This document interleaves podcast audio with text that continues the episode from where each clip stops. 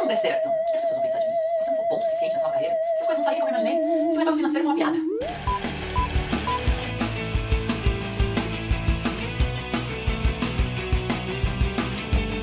Sou a Bia Lombardi e minha missão é lascar fogo no seu gênio criativo para que ele incendeie o mundo. Oi, tudo bem? Segundona começando e eu sei que tem muita gente que já acorda bufando e de olho no fim de semana, né? Aliás, nessa semana especial, de olho no feriadão prolongado. Falta muito para chegar. Olha, eu já passei por isso e sei bem como é que é. Eu também já saí dessa situação sei como fazer. A verdade é uma só, você tem uma escolha. Você pode não gostar dela no primeiro momento, ela pode não ser fácil, mas você pode sim mudar sua situação. E quando você não puder mudá-la, você pode mudar a maneira como você encara as coisas. Uma vez rolou lá no Snapchat um snapão da vida autoral. Aliás, aproveita e me segue lá. Meu user é Bia Lombe. E uma grande amiga minha, minha irmã de outra mãe, a Camis, desabafou sobre o tema estar velha com 29 anos para mudar de carreira. Foi quando meu cérebro deu um duplo twist carpado. Então, no arroba snapístico, eu decorri sobre o tema. É possível mudar de profissão aos 45 do segundo tempo? Foi impressionante o feedback da galera, então eu achei pertinente falar um pouco disso aqui nesse vídeo. Eu montei para você uma lista com as 5 atitudes para quem deseja mudar de profissão e, por que não, de vida aos 45 do segundo tempo. Vamos lá? 1. Um, identifique as suas paixões. Quem não sabe o que quer aceita qualquer coisa. Eu falo tanto isso, eu escrevo tanto isso que eu deveria tatuar isso na testa, sabe? Porque é um conselho excelente para a vida. Na hora da gente chutar o balde, se jogar num novo caminho profissional, é importante aprender a identificar suas paixões.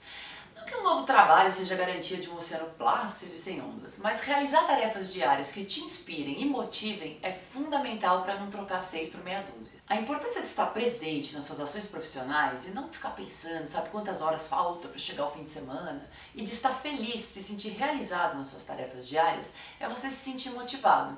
Acredite em mim quando eu falo, viu? Você precisa de um trabalho que te inspire e mova primeiro, e não que vá te deixar rico. Trabalhar com paixão é trocar a ordem das coisas, sabe? Primeiro, satisfação pessoal, depois, dinheiro. Quer uma ajuda para começar a identificar aquilo que te motiva? Liste todas as ideias que você tiver para uma nova carreira, das mais absurdas às mais realizáveis. Não filtre nada, deixa a canetinha ó, fluir aí sem medo no papel. Ao lado de cada uma dessas profissões, você coloca a sua capacidade real de realizar aquilo, aquelas tarefas necessárias. O objetivo aqui é unir paixão com habilidade. Separe duas ou três atividades que você gosta muito e que você tem certeza que faria muito bem. Ah, e não se esqueça de um detalhe importante. Muita gente se angustia quando percebe que é praticamente impossível escolher uma única paixão, uma única carreira. Fica tranquilo aí, é bem provável que você seja um multipotencial. Isso não é uma maldição, pelo contrário, é a melhor constatação que você vai fazer na sua vida, acredite em mim. 2. Tenha paciência. Nada transformador acontece com facilidade de um dia para o outro, sabe? As pessoas têm uma ideia um pouco errada de que só porque você está realizando algo que você ama, a sua vida vai ser um conto de fadas. Mesmo que você adore o seu novo trabalho, ele ainda vai ser um trabalho. E todo mundo sabe que trabalhar pode ser complicado.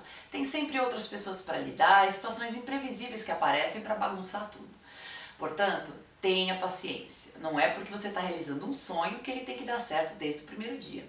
Aprenda a driblar com otimismo esses problemas. Não os veja como uma derrota, e sim como uma oportunidade de ajustar o seu caminho.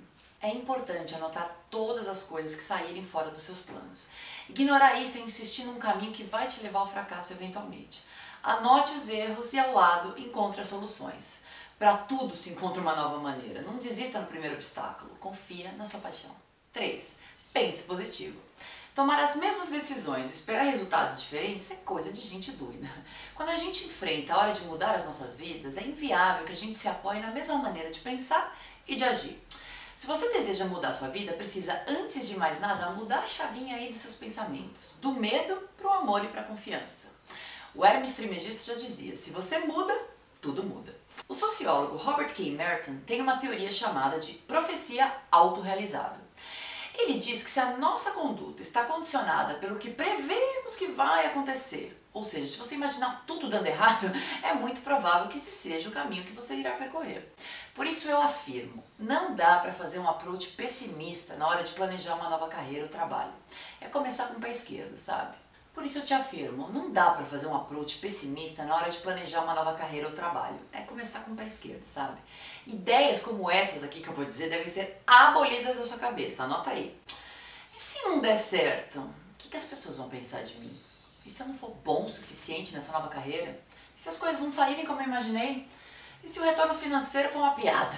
Em um nível inconsciente, nossa mente guia nossos atos para permitir que aquilo em que acreditamos aconteça e se torne realidade. Ou seja, ao invés de fazer as mesmas perguntas que eu acabei de fazer, todas baseadas no medo, que tal se fazer novas perguntas baseadas na possibilidade de sucesso e crescimento? Como será a minha vida quando a mudança der certo? Como eu poderia ajudar as pessoas com o meu novo trabalho? Quais os novos aprendizados que surgirão com essa mudança? Como minha vida pode mudar para melhor? Mude sua mente e o mundo inteiro vai mudar ao seu redor. 4. Pense fora da caixa. Antes de mais nada, eu quero te dizer uma coisa. É improvável que você vá reinventar a roda. Mesmo porque, se você a reinventar, pensar fora da caixa não tem nada a ver com isso. Quando a gente pensa na ideia do fora da caixa, a gente já imagina alguém tendo a ideia do século, como o Steve Jobs ou Bill Gates. Mas como disse o Danilo Bressan também lá no Snapchat, a criatividade mora muitas vezes na simplicidade. Identificar suas qualidades e usá-las da melhor forma é o caminho mais curto para o sucesso. Comece escrevendo como você pode realizar suas vontades e paixões e, no processo, ajudar as pessoas em volta de você. Não pense egoisticamente. O criativo usa dos seus dons para compartilhar novas ideias, belezas e benfeitorias. Pensar fora da caixa é encontrar maneiras de transformar a sua paixão em algo útil para as pessoas. O velho conceito de encontrar a oportunidade e somá-la com a demanda, só que de um jeito mais altruísta. Ah, e tem uma coisa muito importante. Você precisa dar uma de louco e largar de um dia para o outro o que você está fazendo agora. Criar projetos paralelos que te animem nas horas extras é um excelente caminho para exercitar a tal da criatividade. Quinta e última atitude. Junte-se com pessoas que tenham os mesmos planos e ideias que você. Ninguém constrói um império sozinho. Quando você pensa positivamente sobre a possibilidade de uma nova ideia, esse ato não devia ser solitário. Nós, seres humanos, somos seres sociais, eternamente em contato com outras pessoas. É muito importante aglutinar pessoas com as mesmas ideias e intenções do que você. Elas podem e muito te ajudar na busca e você pode, em troca, ajudá-las nas delas.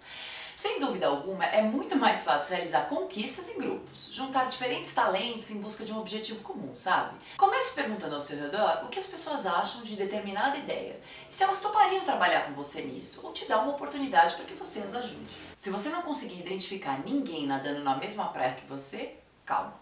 Que tal procurar grupos e locais de coworking? É uma ótima maneira de trocar ideias, arejar o cérebro e trocar ajuda com outros criativos. Nós estamos na era da economia colaborativa. Nunca se esqueça disso. Espero que esse nosso papo hoje tenha iluminado as suas ideias aí do outro lado e que tenha te dado um empurrãozinho para você respirar fundo e ser corajoso nessa hora tão importante. Você consegue, você pode. Basta tirar os questionamentos da cabeça e planejar essa mudança no papel, passo a passo. Te convido também a conhecer o meu novo site, Incendeie seu Gênio Criativo. Eu montei uma oficina 100% online e gratuita que vai te ensinar a despertar, alimentar e libertar seu gênio criativo para o mundo. Ela vai ao ar dia 11 de julho e já está com mais de 250 inscritos. Então não bobeia, se inscreve lá para participar. Vem pegar fogo comigo. Beijos e a gente se vê.